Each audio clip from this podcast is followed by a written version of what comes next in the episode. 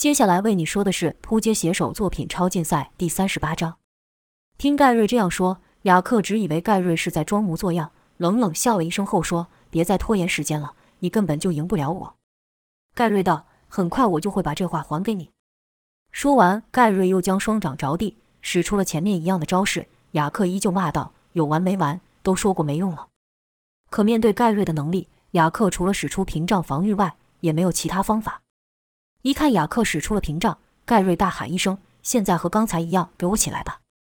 说着，又是用手大力拍地，使雅克所站的地面隆起，将雅克给推到半空中。只是这次盖瑞和前面几次不同，盖瑞口中不断的在数着数，而且盖瑞使出第二招后，便立刻朝雅克冲去，紧接着朝雅克跳去。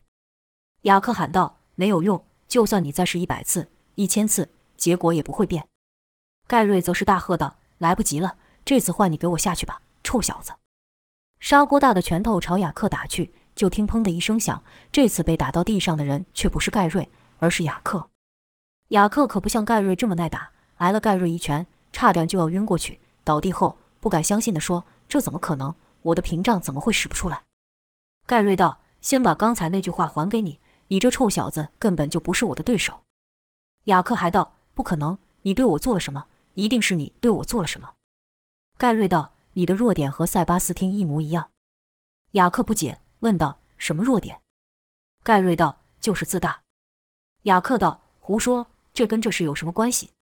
盖瑞道：“有关系可大了。你的能力确实不简单，但也不是没有破绽。”雅克又道：“我的屏障能挡住任何的攻击，没有破绽。”盖瑞道：“你们仗着有超能力便以为所向无敌，自大到不行，小瞧我，就是你败的主要原因。”雅克还是不解自己为什么会输，看着盖瑞。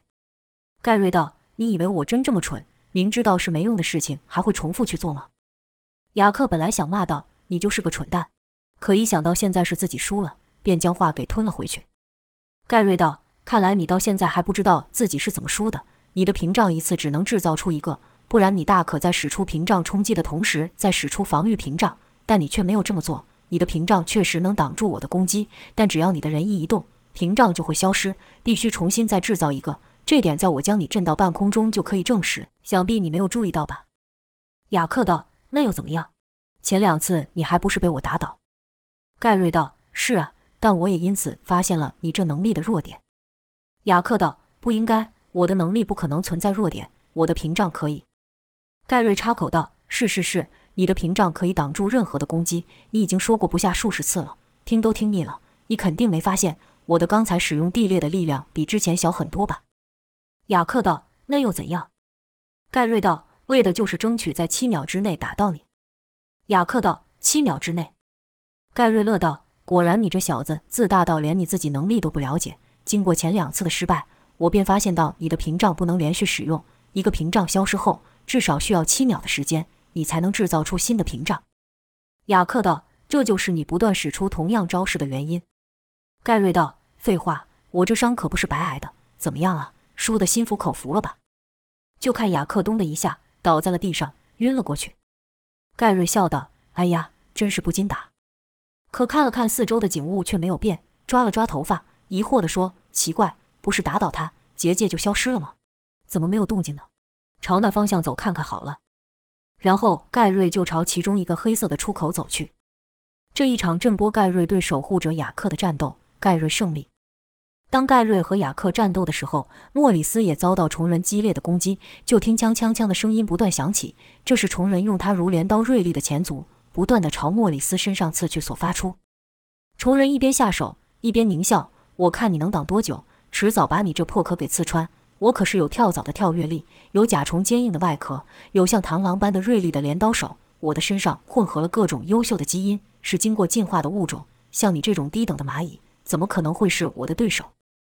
跟着又是一串猛攻，莫里斯由始至终都维持着防御的姿势，用他那坚硬如铠甲的皮肤防御虫人的攻击。虫人看莫里斯一点反击的意思都没有，似乎想这样跟他一直耗下去，便说道：“还手啊？怎么不还手呢？是不是我的攻击速度太快，你找不到空档啊？需要我让你吗？开口求我呀，说话呀？怎么吓得连话都说不出来了吗？”可莫里斯依旧不为所动，连话都不回。虫人是愈打愈觉得暴躁，怒道：“真以为像缩头乌龟一样，我就拿你没办法吗？”跟着是奋力一跳，直接跳到了数公尺高的天花板上，一个翻身变成头下脚上的姿势，跟着双脚猛蹬天花板。虫人借此一力，以极快的速度朝莫里斯冲去。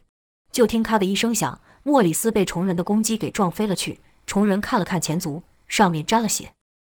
虫人狂笑道：“我就说了，你这臭蚂蚁，怎么可能会是我的对手？”莫里斯被撞倒地后，立刻又爬了起来，和刚才一样摆出防御姿势。虫人冷笑道：“还学不乖是吧？看我怎么慢慢折磨你。”说完后，虫人又和刚才一样，利用他强大的脚力跳了起来，而后朝莫里斯攻去。就看一道道黑影朝莫里斯撞去，而后离开，并爆出咔咔声响。莫里斯那硬如盔甲的外壳渐渐剥落了。虫人道：“这游戏我玩腻了，下一招就送你上路。”就看虫人张大了嘴。露出了尖锐的牙齿，齿上带有致命的毒。虫人大叫：“去死吧！”双脚用力一蹬，力量之大，将地面都蹬出一个大坑。一道尘土向后飞溅而出，虫人则是像个子弹般朝莫里斯飞去。就在虫人信心满满，以为这一招就能将莫里斯给打败的啥时候，突然间他身上传来了如被利剑扎入般的刺痛。但这时候虫人已经停不下来了，就看虫人依旧朝莫里斯大口咬去。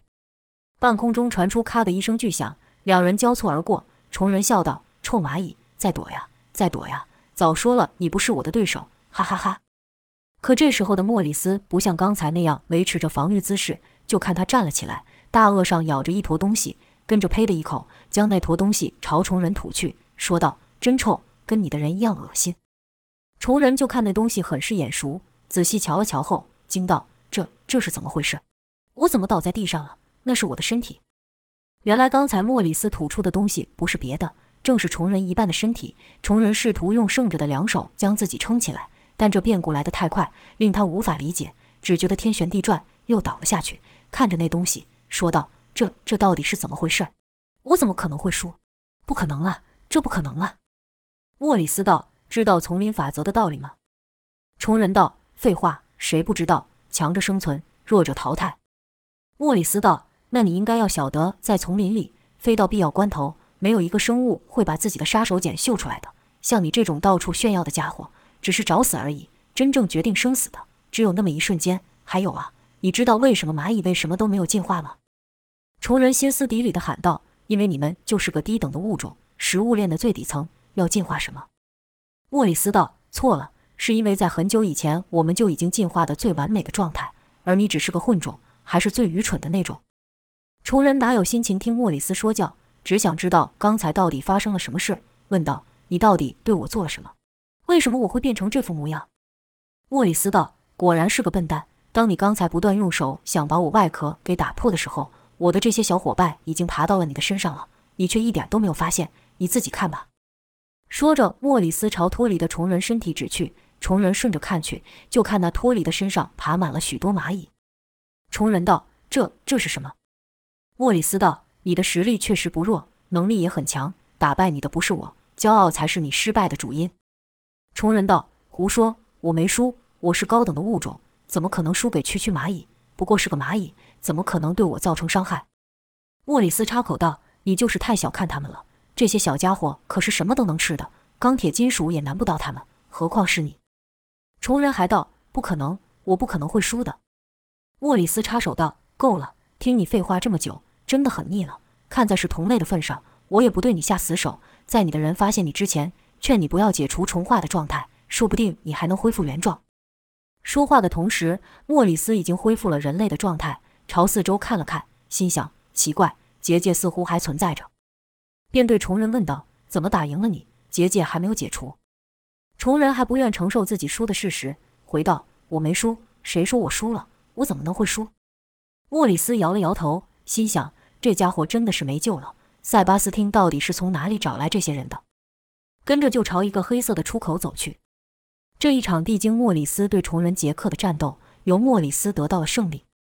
另一边，克罗伊也在与甜心进行激烈的战斗。面对从甜心口中不断射的粉色毒箭，克罗伊只能不断的跑，不然就会被那毒箭沾到的物体一样给腐蚀掉。克罗伊心想：没想到那在地堡所受的地狱式训练，会在今天派上用场。甜心一边攻击一边说：“别跑这么快嘛，我都快追不上你了。”克罗伊道：“不好意思，我对女生没兴趣，尤其是像你这死缠烂打的女人。”甜心笑道：“那是你不认识我，不然我们其实是可以当好朋友的。”但甜心说这话的时候，又朝克罗伊吐了一道粉色毒箭。克罗伊赶忙跳过一个墙板，才没被那毒箭给粘上，跟着说：“当朋友，我看还是算了。像你这种说一套做一套、假面甜心，我最讨厌了。”甜心没有接克罗伊这话，反而说：“他们都说你的能力使出来很好看。”怎么都不用呢？也让我瞧一瞧嘛！克罗伊怎么会不想使出能力呢？他是使不出来了。前面说过，力量愈强的能力，耗费的精力就愈大。克罗伊那能开启传送门的能力，虽然不具攻击性，但打开传送门可比吐个毒箭或是使用地震都要困难多了。适才对付海藤，克罗伊已经消耗了大部分的精力，所以在对甜心时才没能使出来。甜心看克罗伊身手比预料中的敏捷，粉色毒箭打不到他。便想换一种方式，就听甜心说：“好吧，我承认是我着急了一点，不应该一见面就这么热情。这样吧，我们换个方式重新认识、亲近一下。”克罗伊回道：“不必了，我对你真的一点兴趣都没有。”甜心笑道：“别骗人了，我听说你的传送门可以到任何地方，你要对我不感兴趣，怎么还不离开呢？”克罗伊当然不能对甜心说现在他无法使出能力。甜心突然哦了一声，说道：“该不会你是在吃醋吧？”克罗伊道：“吃醋？吃谁的醋？塞巴斯汀吗？别说笑了，我可没像你一样疯。”甜心道：“我看到了当时我吻特殊体时你的眼神，充满嫉妒的眼神。”克罗伊也不知为什么，脸突然红了起来，说道：“你胡说什么？我才没有。”甜心笑道：“虽然他和塞巴斯汀是敌人，但不得不说，他确实是蛮有男人味的。你看，我们还是有共通点的吗。”克罗伊道：“谁跟你一样了？”甜心道。别生气了，是我不对，我来给你报一个，当做赔罪吧。说完，甜心居然朝克罗伊冲了去，而且速度居然还不慢。甜心从一开始就只使出粉色毒箭，克罗伊还以为甜心只会这么一招，现在看甜心动作利落的朝他跑来，让克罗伊有些傻住了。但甜心可不会给克罗伊时间去思考，几个起落就到了克罗伊身旁，跟着就是一脚朝克罗伊踢去。克罗伊慌忙间低身避过，脚下没注意，踩了个空。从观众席上摔了下来，直撞到观众席上的矮墙才停住。克罗伊感觉身体都要散了。甜心笑道：“怎么了？很惊讶了？女人嘛，不能只会一种技能，你说是吧？”说完又朝克罗伊踢来。克罗伊赶忙翻身闪过。甜心见一击不中，便一次使出了三连踢。克罗伊闪过了前面两脚，第三脚没能闪过，被甜心给踢中了腹部，整个人翻过矮墙，掉到了场中。甜心道：“怎么样？”我这身手还可以吧？平常我可是都很认真去上健身课程的，什么有氧拳击了、竞技格斗什么的都有参加，不然我怎么维持这么好的体态呢？其实甜心的格斗技巧并没有多了厉害，纯粹打了克罗伊一个出其不意。克罗伊赶忙站起身来说道：“维持体态？开什么玩笑？你以为这是在玩吗？”甜心道：“我们就是在玩啊。”说完，甜心又朝克罗伊攻去，可这次克罗伊有准备了。甜心的攻击全被克罗伊闪过，两人动手的同时，克罗伊有很多机会可以反击。正如甜心所说，他的格斗水平只不过是健身房的程度，哪能和受过训练的克罗伊比？可一想到甜心剧毒的威力，克罗伊便忍住没有出手。两人交手十几招后，克罗伊就觉得眼前视线有些模糊，甜心的速度好像愈来愈快。正感到奇怪的时候，甜心一记重脚踢来，克罗伊伸手去挡，可不知怎么，居然没能挡下。被重重的踢飞了去，克罗伊倒地后用力的摇了摇头，却看甜心的身影从一个变成两个。克罗伊惊道：“这是怎么回事？”甜心笑道：“你已经中毒了，还不知道吗？”克罗伊不解问道：“什么时候？我明明都躲开了你喷的毒水。”甜心道：“什么叫毒水？别说的这么难听吗。”克罗伊道：“你到底是什么时候下了毒？”甜心道：“我的毒说穿了也不稀奇，就是我体内的水分。”刚才我们交手的时候，你闻到我流汗的味道。虽然那毒性很小，但一般人还是受不了的，香汗淋漓，就是这意思喽。克罗伊道：“你可恶，可恶啊！”甜心道：“放心吧，你死了后，我会帮你照顾特殊体的好姊妹所留下的东西，我是绝对不会辜负的。”克罗伊道：“谁跟你是好姊妹？给我离向大哥远一点。”甜心道：“哎呀，这可不是我能决定的，你知道，男人嘛，尤其是看过了我。”那都是离不开的，更何况我跟你的向大哥可不只是看过而已呢。克罗伊一副无力的样子，说道：“拜托，算我求你了，你已经有塞巴斯汀了，就别对向大哥出手。”甜心道：“这个嘛，我考虑一下。”装模作样想了一会后，甜心道：“我决定了，夺人所爱，那才叫做真爱。更何况，我若是帮塞巴斯汀搞定那项大哥，他肯定会更喜欢我的。”克罗伊道：“那你干脆让我死了算了，我不想看到这一幕。”甜心笑道：“亲爱的，我没听错吧？你现在是在求我吗？”克罗伊有气无力地说道：“是的，我在求你。与其让我看到像大哥跟你在一起的样子，你不如现在就杀了我。”甜心道：“这怎么可以？我们是好姊妹啊，这可真让我难为了。一边是友情，一边是爱情，左右都不是，为难我自己。”甜心说着，居然唱起歌来了。克罗伊道。来吧，我认输了。不论是哪一方面，我都不如你。来吧，下手吧。甜心叹了口气，一副难为的样子，说道：“好吧，既然你都这样说了。”克罗伊指着自己的胸口说道：“最后求你一件事，朝这里给我一剑，我不想死得太痛苦。”甜心笑道：“那没问题，相信我，这一切很快就会结束了。”说着，甜心慢慢的吐了粉色毒箭，然后笑道：“再见了，我的好姊妹。”跟着就看毒箭朝克罗伊的胸口飞去，就在要碰到克罗伊的时候，克罗伊突然迅速的朝旁边闪开，跟着就听到啊的一声痛叫，甜心背后传来一阵剧痛，跟着就全身麻痹，直挺挺的倒了下去。甜心道：“你你怎么可能没中毒？”克罗伊道：“我确实是吸入了一点你的香汗，但你知道吗？你的味道并没有你说的这么好闻，反而有一股刺鼻的味道，我只闻了一口就立刻闭气，但仅仅是那一小口就够我受的了。”确实像你所说的，一般人真是承受不了。甜心道：“这毒箭我明明是射向你的，怎么我自己中招了？”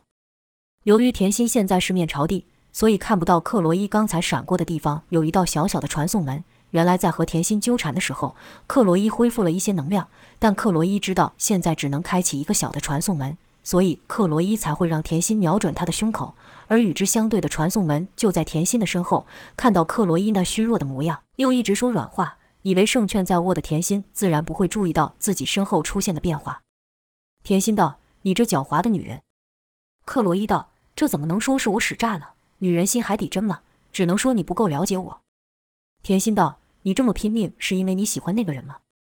克罗伊道：“我只能说他跟你的那个塞巴斯汀不一样，大大的不一样。哦，还有一点我忍不住想说，就是你香汗的味道并没有你说的这么香，倒是有点狐臭味。”甜心道：“胡说。”你是香的，你才有狐臭，你全家都狐臭。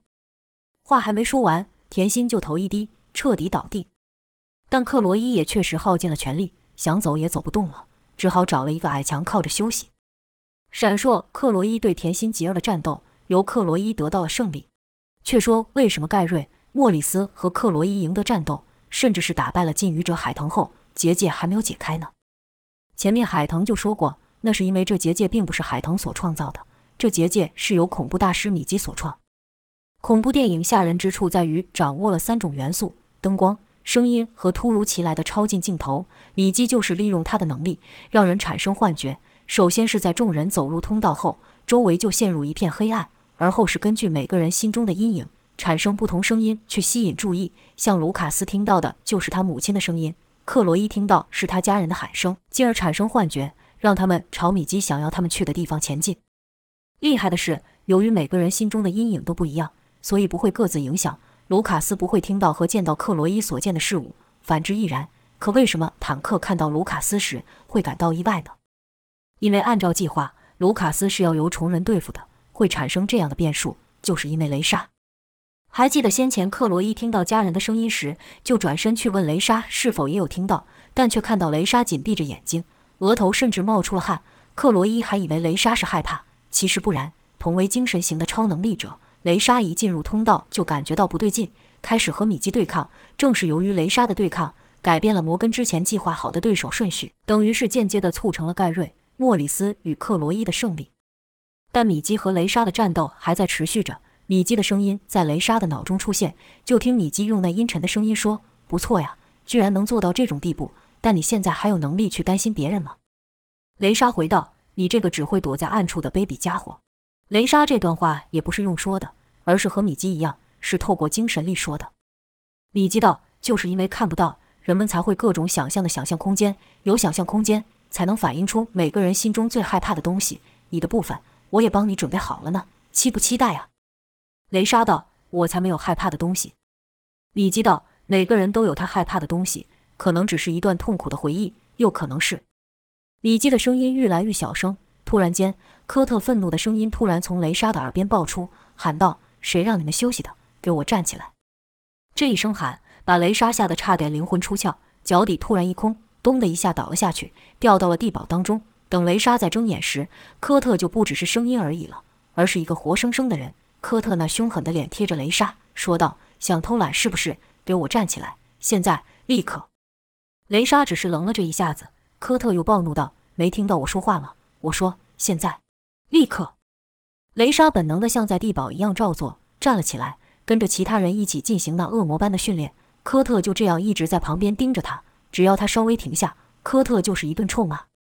雷莎在心中不断告诉自己：“这不是真的，一切都是幻觉。”是那个叫米基的人搞的鬼。尽管雷莎怀疑，但可眼前所见的、所听的都让他的身体不敢反抗，只能照做。科特的恐怖已经深深烙在他的记忆中。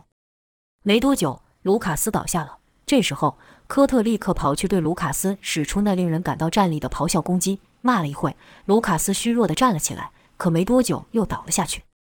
就看科特掏出武器，对卢卡斯说：“我给你三秒钟，站起来。”卢卡斯哀求道：“不行，我真的撑不住了。我的脚，你看我的脚已经肿成这样了。”科特要是有同情心的话，那他就不是科特了。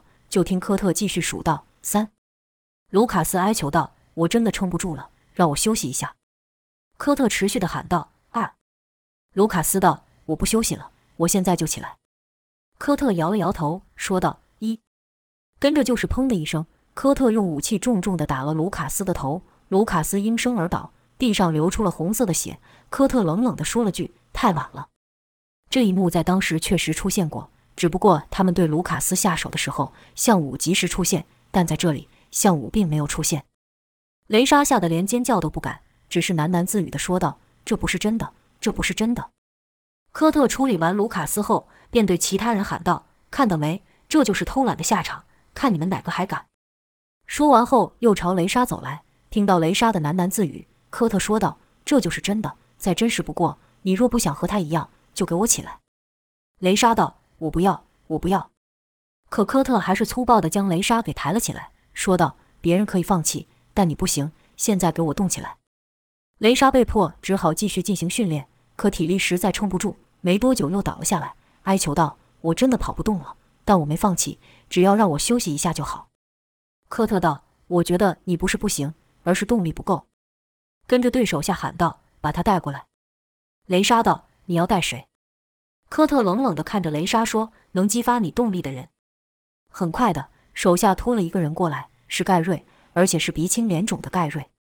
雷莎看到盖瑞，立刻扑上去，说道：“他们对你做了什么？”跟着对科特喊道：“你们都对他做了些什么呀？”科特道：“没什么，不过就教导了他一下关于礼貌的问题。”盖瑞还是那么倔强。呸了一口，说：“想要我对你们卑躬屈膝的，做梦！你还不如打死我。”这一口呸在了科特脸上，科特用手擦掉，眼神已经充满了杀意，说道：“我不需要不听话的狗。”说话就举起了武器。雷莎哭喊道：“不要啊！住手！你要什么，我做什么，我都听你的。求你放过他。”科特道：“这样就对了。”就在科特要把武器放下来的时候，盖瑞却又说了一句：“放屁！想要我们屈服是不可能的。”跟着又对雷莎说道：“别被他吓到了，这家伙根本就一点都不可怕。记住我们所经历的事情，这家伙一点都不可怕。”话还没说完，就听到“砰”的一声爆响，